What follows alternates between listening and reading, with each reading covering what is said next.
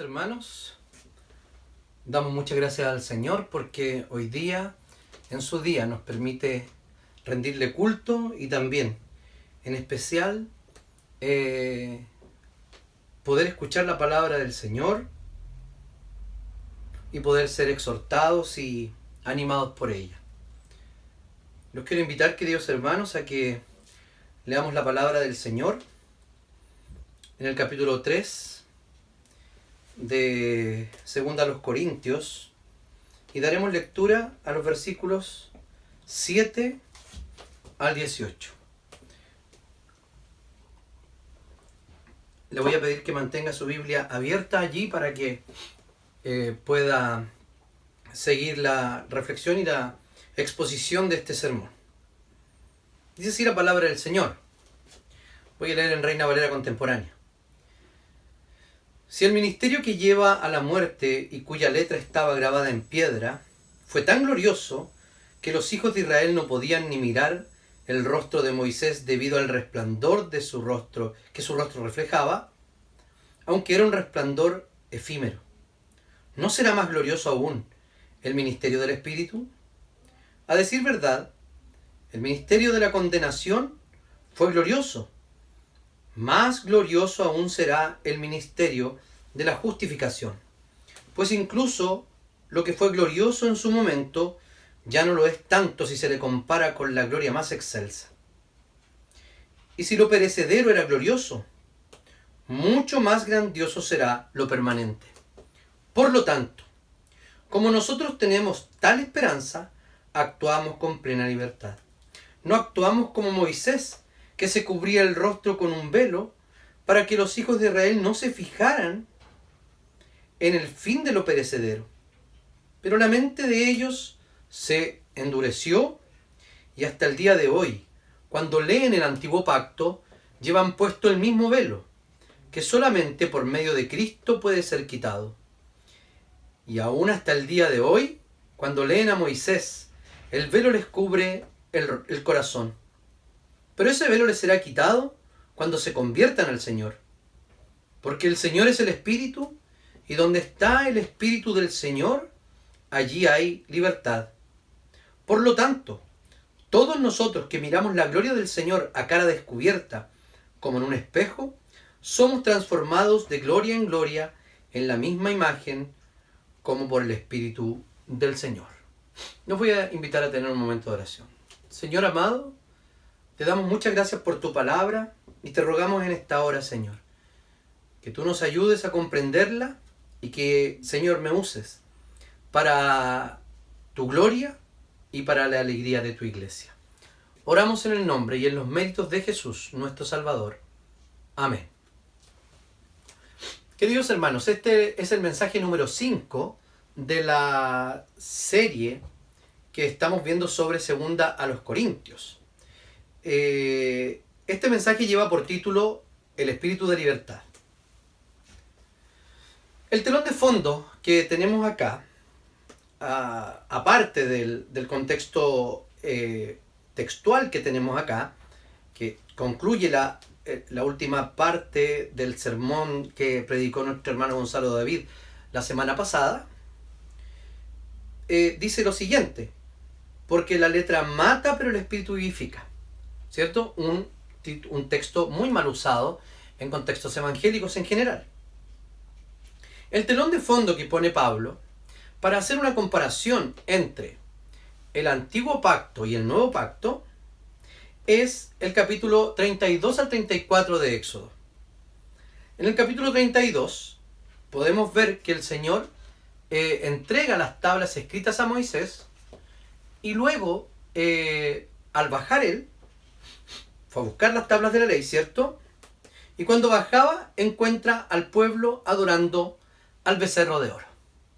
Este becerro de oro había sido construido con los ah, aros y las joyas de todo, de todo el pueblo. Entonces la gente comenzó a llevarle a Aarón, quien no puso ninguna resistencia eh, para, eh, para construir aquello. Funden el oro y modelan este becerro para que vaya delante de ellos y le dice, he aquí el Dios quien te ha librado, o los dioses quienes te han librado de Egipto. Entonces el pacto del Sinaí ya había sido quebrantado. ¿Por qué?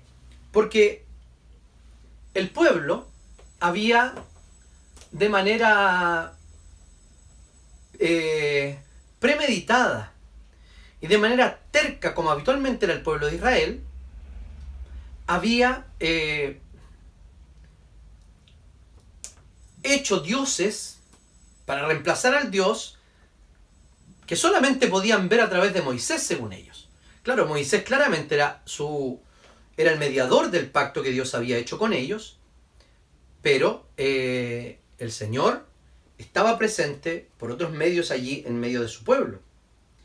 Entonces el pacto de Sinaí es quebrantado por ellos inmediatamente, ya habían sido puestas las condiciones del pacto, eh, y Moisés intercede en el monte antes de bajar, le dice al Señor que no destruya a su pueblo. Que si él lo destruye, ¿qué va a pasar con su fama? Además de eso, la propia eh, fidelidad de Dios con su pueblo de no abandonarlo. Entonces, el Señor accede y le concede a Moisés el, el no castigar a Israel. Entonces Dios como es fiel, hace su pacto con él, con el pueblo nuevamente, lo renueva y muestra misericordia.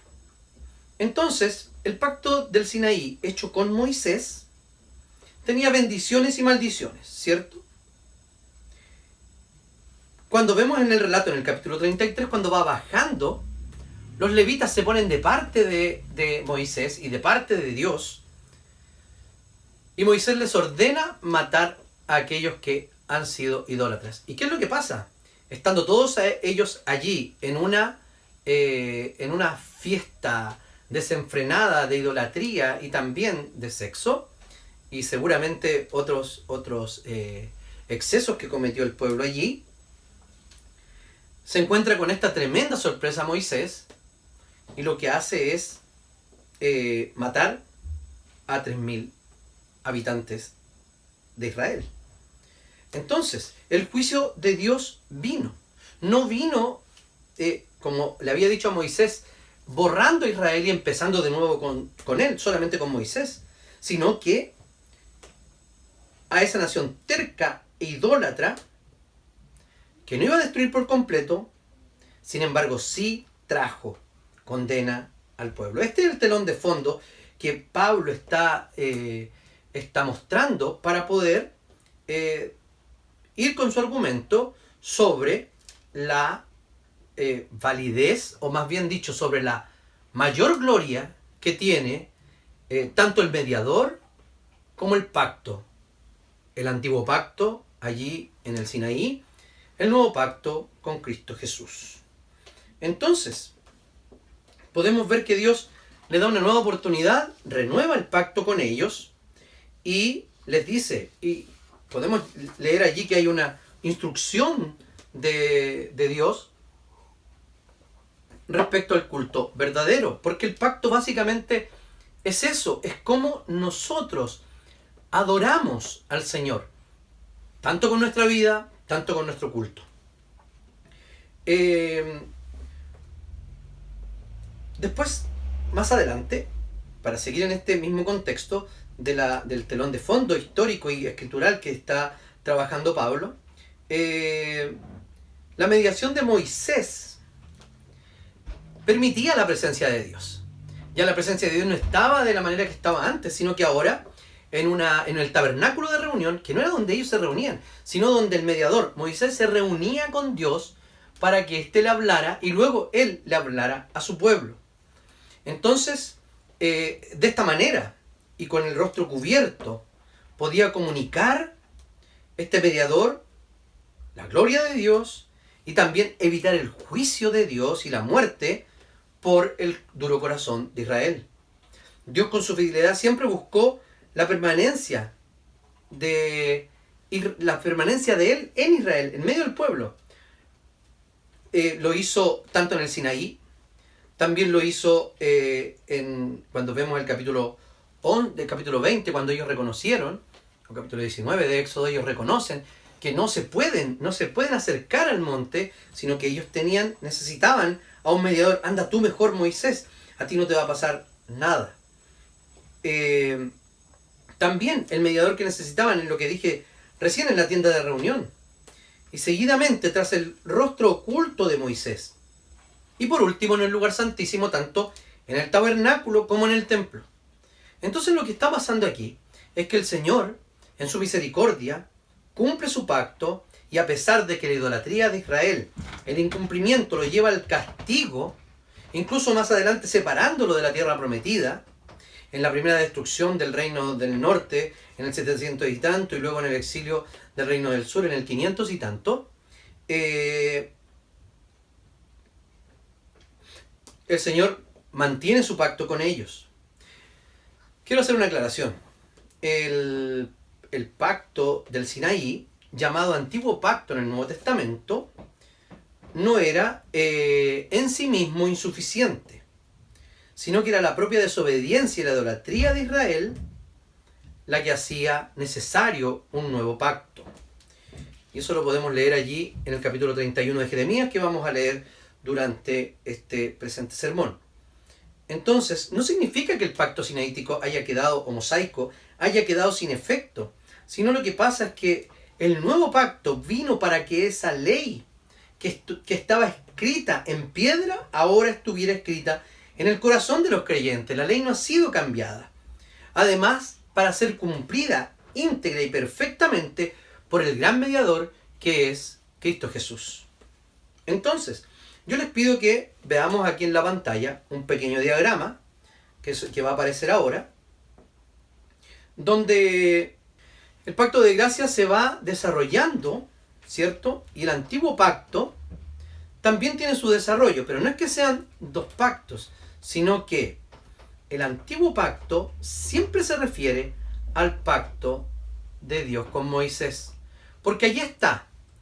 En los otros pactos no habían eh, indicaciones tan específicas como lo eran en el, en el pacto mosaico eh, respecto del comportamiento del pueblo de Dios. Lo que sucede aquí entonces es que podemos ver que con Adán, ¿cierto?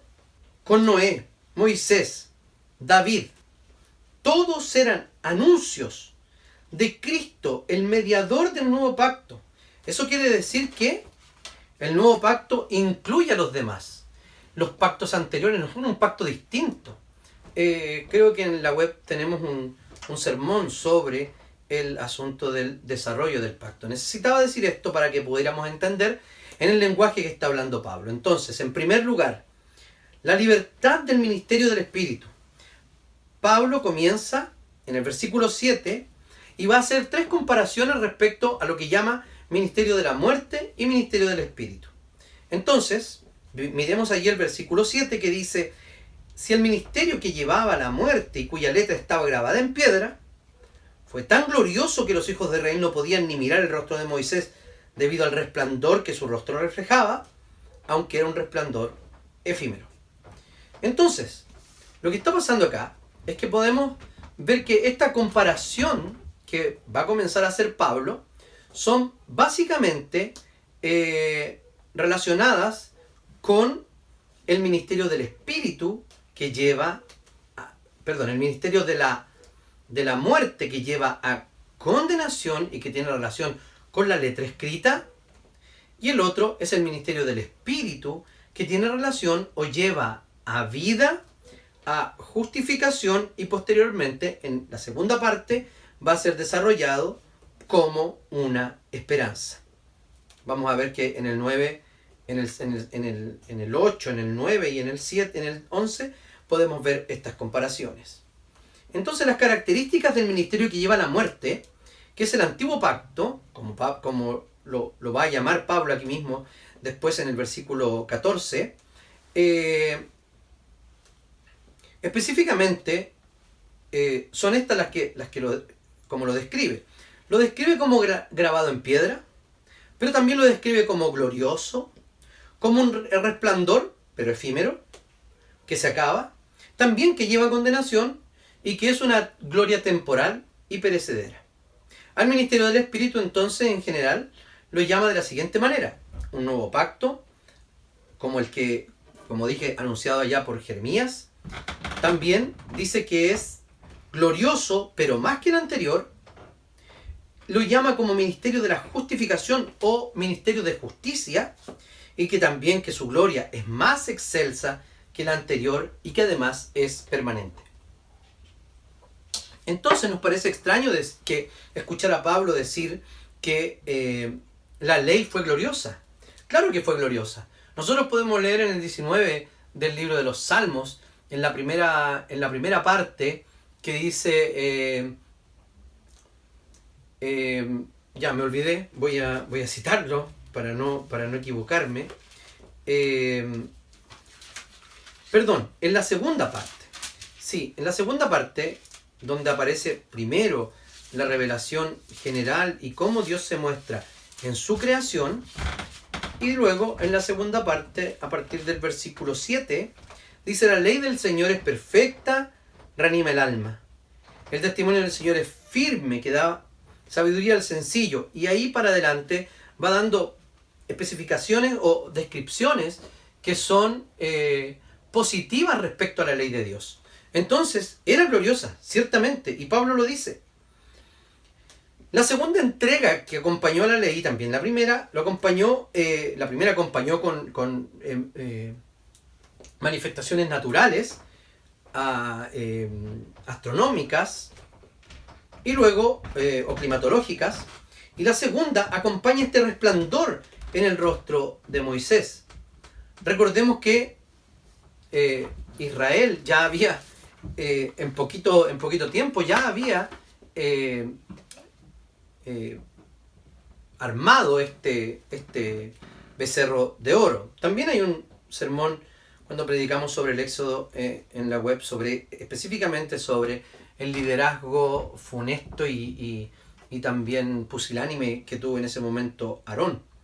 Entonces, según el Éxodo, el capítulo 34, como dije, ellos, él renueva el pacto y tuvieron miedo por las consecuencias porque ya sabían lo que pasaba si violaban el pacto.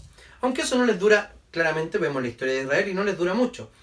Eh, debemos decir también que toda la historia de Israel, como dije, se comportó de manera idolátrica. Ni siquiera en Egipto. Recordemos lo que dice Josué.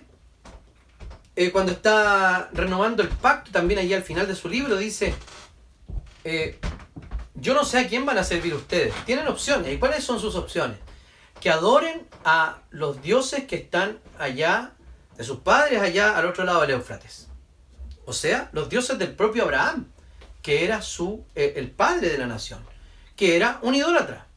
Antes él sale de la, de la, de, de Ur de los Caldeos siendo un idólatra. Bueno, siguiendo, al, siguiendo las expresiones de, de Josué, o le dice, o también ustedes pueden adorar a los dioses de allá de Egipto. O sea, no, no dejaron de ser idólatras cuando estaban cautivos y estaban siendo esclavizados en Egipto. Y luego le dice, pero no solo eso, sino que también cuando crucemos este río y entremos a la tierra prometida, van a tener un mercado impresionante de dioses de los pueblos que están allí. Van a ver, ustedes elijan. Y de ahí viene la célebre frase que dice, yo no sé ustedes, pero yo y mi casa serviremos a Jehová. Entonces Pablo no le quita la gloria que tenía el pacto, porque sí había gloria en él. Pero los diez mandamientos, el resplandor del rostro de Moisés, ni la presencia de Dios en el tabernáculo de reunión, ni posteriormente en el templo, nada de eso lograba la conversión del pueblo terco e idólatra que Dios había elegido. No es que Dios no supiera que ese pueblo sería así. Entonces, no es la naturaleza de la ley la que, la que tiene el problema, sino el ser humano no regenerado que tiende siempre al mal. El versículo 8 podemos ver el primer contraste que tenemos acá, que dice así, ¿no será más glorioso aún el ministerio del Espíritu? Ya hace referencia al ministerio anterior, ¿cierto? Que era el ministerio de condenación. Eh, de hecho, es más glorioso. Pablo está comparando ambos pactos. El antiguo pacto en el Sinaí, el cual seguía siendo glorioso, pero el nuevo pacto, encabezado por Cristo Jesús, del cual Moisés era un tipo, un anunciador, eh, no tenía comparación. El ministerio del Espíritu, esta es una pregunta retórica que hace Pablo con un sí. Sí, es más glorioso el ministerio del Espíritu. Entonces, ¿y de cuándo empieza? El ministerio del Espíritu comienza en el derramamiento del Espíritu Santo allí en Pentecostés y se extiende hasta el final de la historia. No tiene fin, no tiene una fecha de caducidad. Y eso es súper importante entenderlo ahora para que veamos eh, en la segunda parte cómo Pablo habla acerca de, este nuevo pacto. Eh, entonces surge la pregunta, ¿cuál es el ministerio del Espíritu? Lo que tenemos que dejar claro es que desde la creación del mundo el Espíritu Santo ha estado en ejercicio, ¿cierto?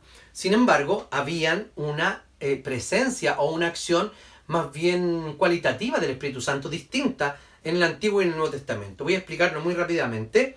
Eh, el Espíritu Santo capacitaba a, algunas personas y a veces de manera temporal, eh, y el Espíritu también lo tenían, perdón, como en el caso de los artesanos, que trabajaban en el templo, y luego eh, los reyes, sacerdotes y profetas eran poseedores del Espíritu, el Espíritu del Señor eh, vino sobre mí, palabra del Señor vino sobre mí, etc. Estamos hablando de los, de, los profetas. Y el propio rey David en el 51 dice, eh, Señor, no quites de mí tu Santo Espíritu. Entonces, hay algunas diferencias. Sin embargo, en términos soteriológicos, en términos de la salvación, el Espíritu Santo siempre ha hecho la misma labor, que es convencer a aquellos eh, eh, eh, judíos piadosos de la realidad del cumplimiento de la promesa que venía en el futuro, y a nosotros, gentiles, bueno, también judíos, regenerándolos para creer en la obra de Cristo en la cruz. En el versículo 9, entonces, antes de pasar al versículo 9, entonces hay relación aquí en términos simbólicos de un antiguo monte que era el Sinaí. Hoy día eh, ese monte es el monte de Sión, eh, la gloriosa, eh, el glorioso mundo en el, cual, en el cual viviremos con Dios. En el versículo 9 entonces podemos ver el segundo contraste donde habla de condenación y justificación, ¿cierto? Ya Pablo lo ha dicho en Romanos capítulo 5 que ninguna condenación hay para aquellos que están en Cristo Jesús, ¿cierto? Pablo reconoce que el ministerio de la, que el, el ministerio de la, eh, de, la, de, la, de la letra o de la, del antiguo pacto fue glorioso, como ya lo dije. Sin embargo, declara que es aún más glorioso el ministerio de la justificación. O sea, decir que el ministerio de la, de la condenación, como dice el 9, versus el ministerio de la justificación, ambos son gloriosos, pero el de la justificación es mucho más glorioso. ¿Sí? Porque uno puede decir, bueno, ya estamos hablando de ley y de evangelio. Eh, un poco sí. Eh, leyendo el, comentario de este, de este libro de, Juan Calvino, él habla de esta diferencia que existe entre la proclamación, o más bien dicho, la promulgación de la ley y la proclamación del evangelio. Hay diferencias. Eh, pero la ley funciona de la misma manera y el evangelio de la misma manera. Miren, quiero explicar lo siguiente. En el 2.16 dice, para esto somos solo de muerte que lleva muerte para aquellos que somos olor de vida que lleva vida. ¿Quién está calificado para una tarea tan importante? Lo que está diciendo es que el Evangelio va y trae vida o trae muerte. Y la ley también. La ley trae vida en el sentido que Pablo lo expresa allí en Gálatas de llevarnos como un, eh, como un pedagogo, como un ayos, dice la Reina Valera 60, hasta llevarnos a Cristo demostrarnos nuestra insuficiencia. Y eso es bendición. De hecho, Pablo dice más adelante eh, en esta misma carta que dice que si él los, los entristeció con sus palabras, da gracias a Dios por ello. Porque esa tristeza les trajo, que era provista por Dios, les trajo arrepentimiento. Entonces reconoce Pablo aquello. Eh, Pablo habla entonces del ministerio de la justicia, de la justificación. Esto quiere decir que el ministerio del Espíritu ha traído la justicia de Dios. Es decir, aquellos que no éramos justos y que nos merecemos la muerte según la ley, hemos sido justificados. Hemos, hemos sido hechos justos en términos judiciales para vivir una vida justa en términos morales. ¿Y cuál es lo que nos indica en términos morales? La vida justa que debe vivir aquel que ha sido declarado como justo, la ley del Señor. No es otra. Por eso que lo que, lo que hace el nuevo pacto es eh, aglutinar, cumplir los elementos del pacto o de los pactos del Antiguo Testamento que son en definitiva un desarrollo del pacto de gracia y con diferentes énfasis, ¿cierto? Un pacto, un pacto universal eh, como el de Adán y Noé, pero un pacto particular eh, que hace con Abraham, pero con efectos, eh, con efectos universales, y el pacto de Moisés, que es Moisés y David, que son pactos nacionales, locales. El cumplimiento de todo esto es Cristo Jesús en el nuevo pacto. Entonces, el Señor Jesucristo, no por nuestra justicia, sino por la justicia de Cristo hemos sido justificados. Cristo en la cruz pagó nuestra deuda. Sin embargo, no hubiese sido posible tal pago si Él no hubiese vivido una vida justa según la ley del Sinaí. La vida justa que tenía, que, que la ley nos exigía vivir a nosotros. Entonces vivió la muerte o sufrió la muerte que nosotros también nos correspondía, la muerte que nosotros debíamos sufrir. Los efectos de la muerte en Cristo Jesús son efectos integrales. O sea, uno tiende a pensar que la muerte de Cristo solamente tiene relación a su muerte física. Pero cuando dice Eloi, Eloi, lama sabactani, lo que está diciendo es, Dios mío, Dios mío, ¿por qué me has abandonado? El Padre le ha dado un bocado, una probada. ¿De qué? De la ausencia de la presencia que bendice la presencia de Dios. Dios va a estar eh, ausente también durante la condenación de los malvados. Y en todo ese proceso, sin embargo, eh, Jesucristo no va a estar eternamente, pero sí estuvo en un minuto allí, sufriendo esa muerte, muerte eterna que nosotros no merecíamos sufrir. Entonces por su muerte, todos los frutos nos son aplicados, regalados por la obra del Espíritu Santo. Ya Pablo va a decir más adelante al final que somos transformados por su obra. En el capítulo 10 Pablo hace un paréntesis para reflexionar en cuanto a lo glorioso de ambos pactos, diciendo que una cosa fue gloriosa pero perecedera y la otra, si se le compara con la segunda, es mucho más excelsa, refiriéndose al ministerio del Espíritu hoy en medio nuestro. El versículo 11 presenta el tercer contraste y dice así. Si lo perecedero era glorioso, mucho más será lo permanente. Eh, ya lo anunciaba en el versículo 10, ¿cierto? Eh, esta palabra dice será permanente, eh, o más glorioso será lo permanente, parece que fuera en el futuro.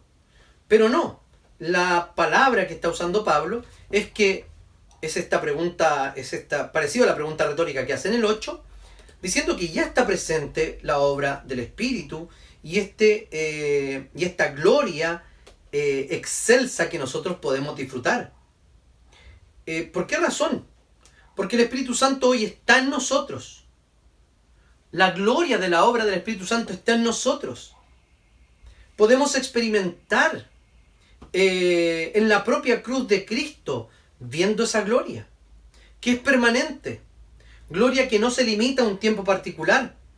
Entonces, esta gloria que va creciendo, recuerden, la otra va disminuyendo, la del antiguo pacto, y esta va creciendo. ¿En qué sentido? En que podremos verla en todo su esplendor en la nueva creación. Pero ya lo hemos dicho, eh, lo que todos conocemos como el ya, pero todavía no. Hoy sí somos testigos, hoy sí somos partícipes de la gloria del Señor. Esa gloria es real en Cristo Jesús y en el poder del Espíritu Santo. Entonces, por la persistente desobediencia de los israelitas, transformaron en ineficaz el eh, pacto antiguo, el antiguo pacto, el pacto con Moisés o el pacto eh, del Sinaí. Dice Jeremías 31-32, no será un pacto como el que hice con sus padres cuando los tomé de la mano y los saqué de la tierra de Egipto, porque yo fui para ellos como un marido, pero quebrantaron mi pacto. Eh, Isaías, perdón, Jeremías también ha dicho que cuando los tomó de la mano para sacarlos de la tierra donde estaban, dice lo siguiente, el 22, eh, perdón, el 7:22, porque el día en que los saqué de la tierra de Egipto, yo no hablé de esto con sus padres refiriéndose a los, a los, a los sacrificios. Yo hablé, eh, ni les di ninguna orden en cuanto a holocaustos y sacrificios. Y dice al 23, al contrario, esto fue lo que les ordené. Escuchen mi voz y yo seré su Dios. Y ustedes serán mi pueblo. Vayan siempre por el camino que yo les mande seguir para que les vaya bien. Entonces, eh, lo esencial en el Antiguo Testamento siempre ha sido la obediencia al Señor y una actitud de un corazón humillado delante de la soberanía del Señor, de Él como Señor. A eso me refiero. ¿Cierto? Entonces, si nosotros nos ponemos a pensar en la belleza de la luna, podemos decir que es maravillosa. En un día, en una noche muy oscura, de una luna llena, como ha pasado otros días, incluso de una menguante o de una naciente, y todos esos nombres que tiene el proceso, el, desarrollo lunar durante el mes, si estamos en un lugar muy oscuro, vemos lo glorioso que es. Hemos tenido incluso superlunas, ¿cierto? Eh, de mi casa está en el lado de allá, hacia la cordillera. Y son espectaculares. Sin embargo, si nosotros lo comparamos, esa belleza y gloria de la luna, la comparamos con la belleza y con la gloria del sol, queda absolutamente sin eh, comparación. La gloria o la gloriosa luz del sol, ese que da vida, que es capaz de calentar nuestro planeta, que llega a los lugares más recónditos, definitivamente no puede ser superada la gloria de ese astro con el reflejo que del propio sol hace la luna. En segundo lugar, la libertad de la esperanza que aguardamos. Pablo entonces, en el capítulo 2, versículo 12, está la segunda parte de esto, primero haciendo un análisis histórico del pacto y luego las implicaciones que tiene este nuevo pacto. Entonces Pablo, a través de su propia vida y mensaje como ministro del nuevo pacto, eh, está allí en el, en el 3.6, dice pues, pues Él nos hizo ministros competentes de un nuevo pacto, no de la letra, sino del espíritu, porque la letra mata, pero el espíritu vivifica. Eh, Pablo era el siervo, era el diáconos, como explicaba la semana pasada eh, el prefítero Gonzalo David, diciendo que eh, estaba hablando de la diaconía, del servicio de la palabra. Entonces, la gloria está siendo mediada al pueblo de Dios en el Espíritu, ¿cierto? Ya no es eh, la gloria por medio de un reflejo que tenía Moisés en su rostro. Y esta, y esta gracia y esta, esta actitud que tiene Pablo lo hace eh, en el sentido de que está basado en la gracia de Dios. Miren, por lo tanto, como nosotros tenemos tal esperanza, actuamos con plena libertad. Aquí hay un, algunos problemas con la... No problemas, sino algunas diferencias en las traducciones. Y podemos ver que eh, Pablo está hablando de esa libertad en relación con el actuar y el decir.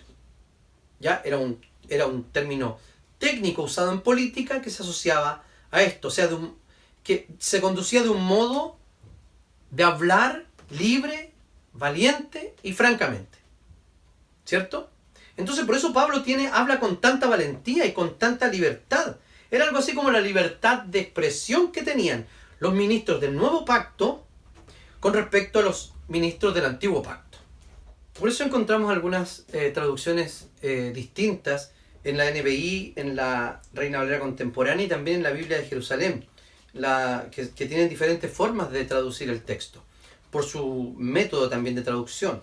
Entonces podemos ver que algunas de estas versiones se eh, enfatizan más el término de actuar y otros en la expresión que tiene eh, cada persona, o sea, hablar con libertad. ¿Ya? Pablo continúa en el 13 haciendo otra comparación. Dice así, no actuamos como Moisés, no actuamos, los ministros del nuevo pacto. Eh, ojo, no significa que el, ministerio del nuevo pacto esté restringido a ciertas personas.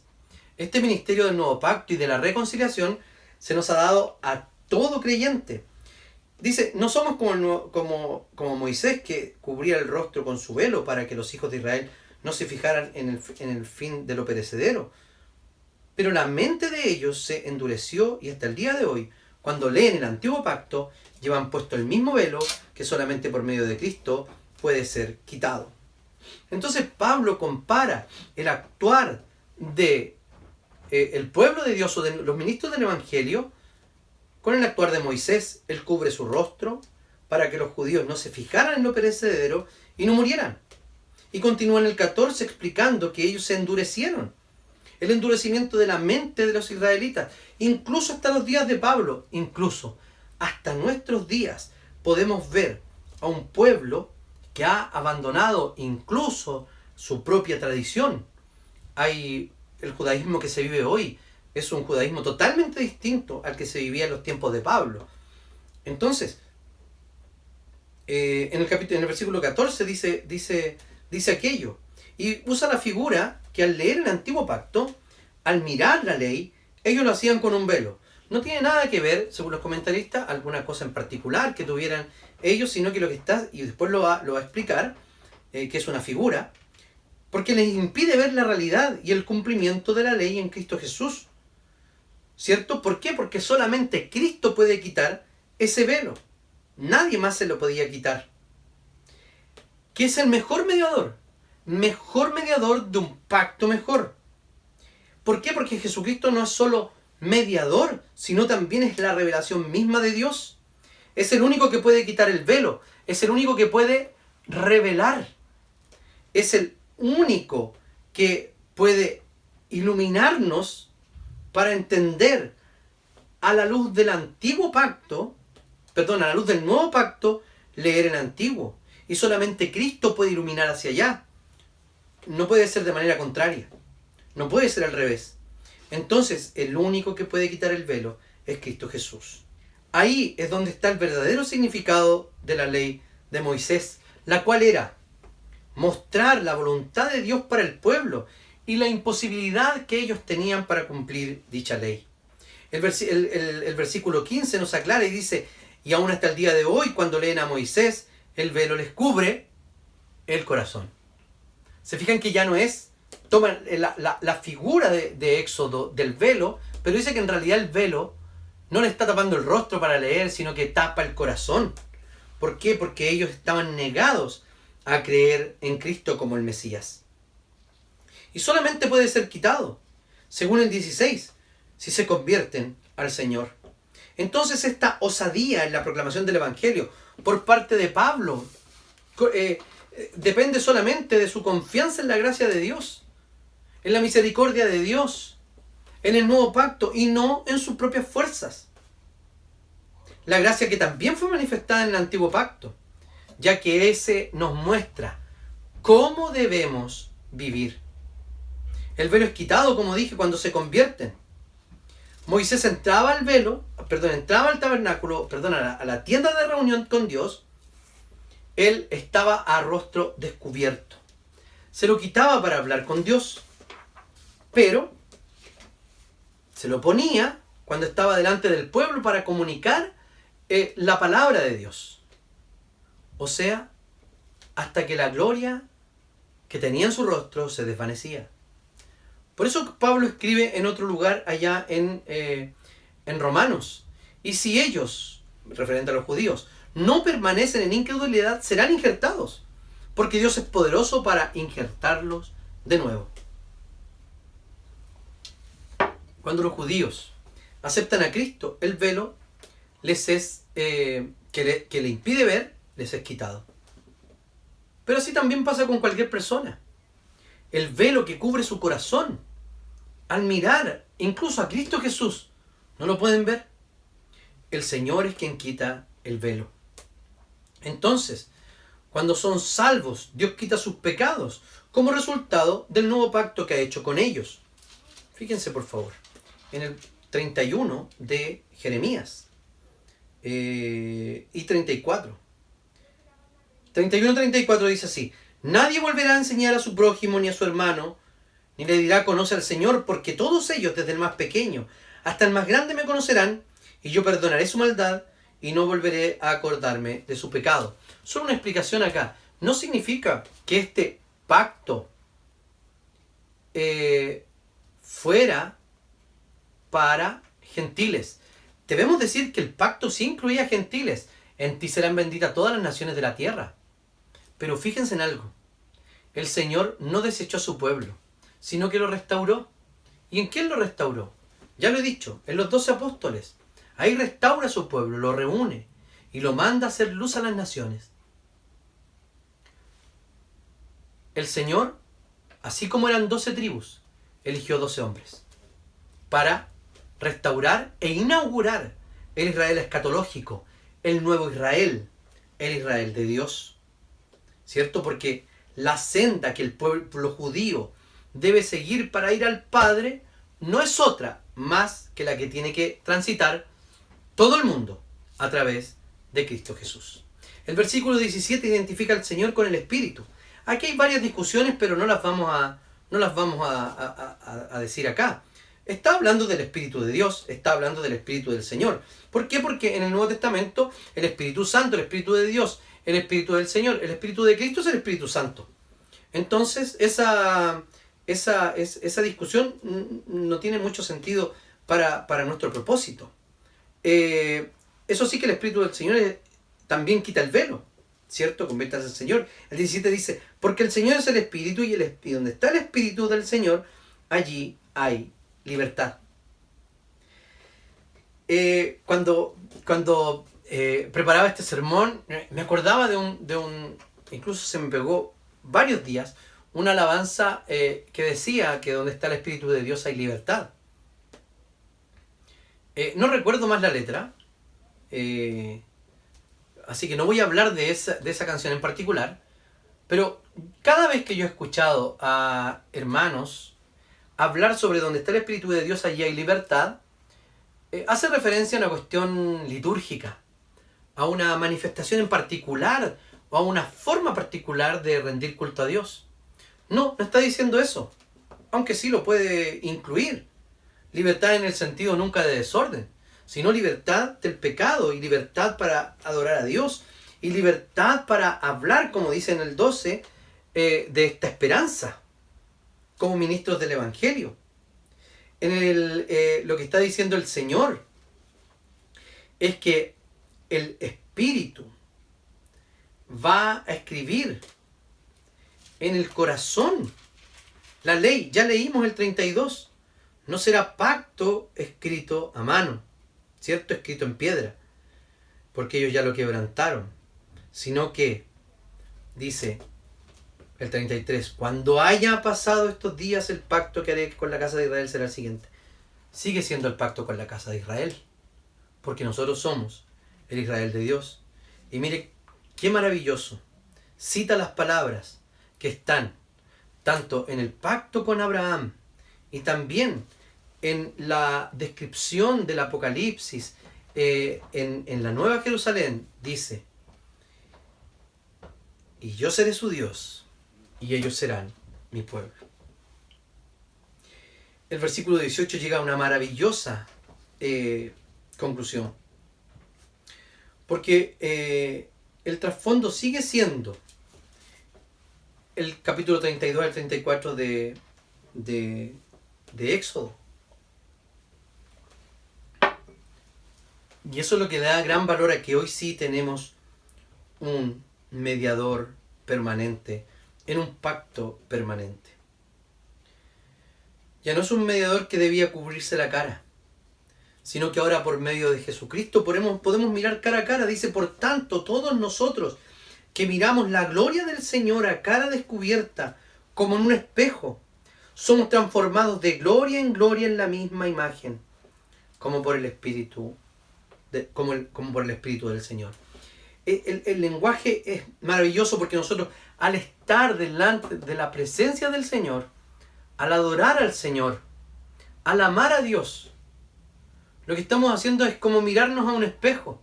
Pero no es Dios quien hoy día se transforma en nosotros, como lo hizo Cristo Jesús al encarnarse, sino que hoy día somos nosotros los que nos vamos transformando a la imagen del Hijo de Dios. Como dice Romanos 8, para que Él sea el primogénito entre muchos hermanos.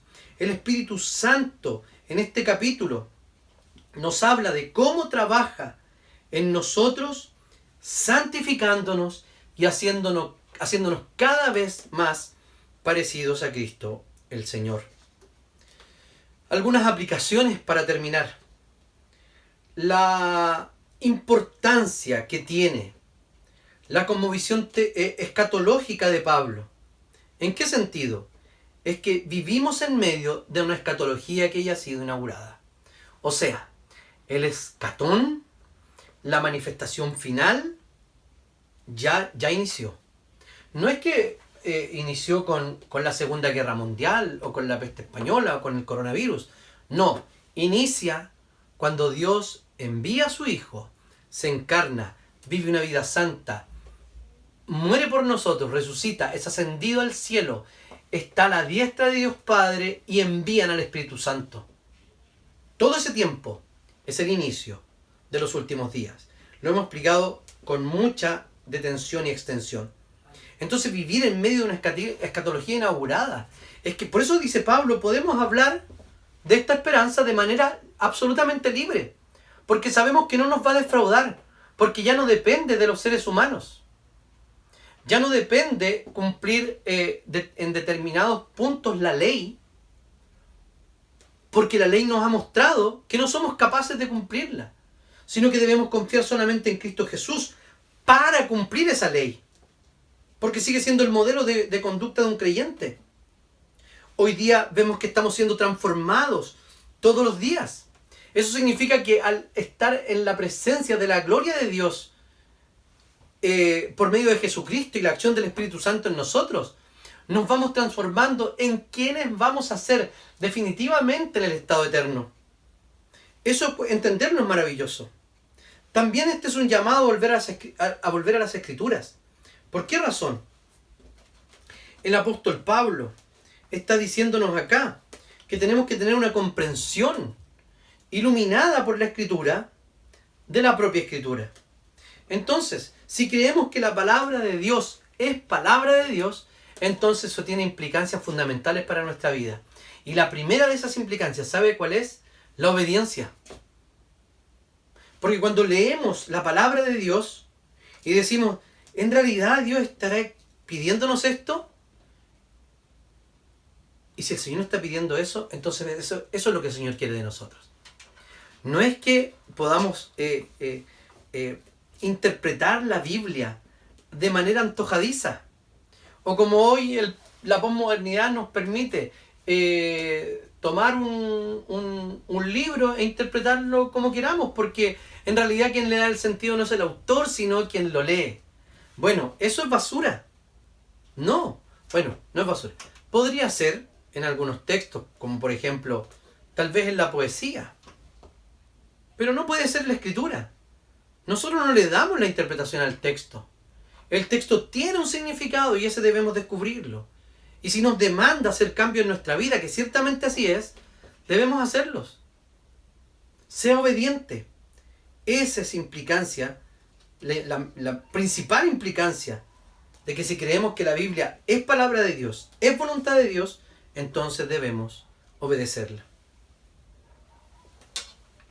El Señor no ha desechado su ley, sino que lo que ha hecho fue cumplirla.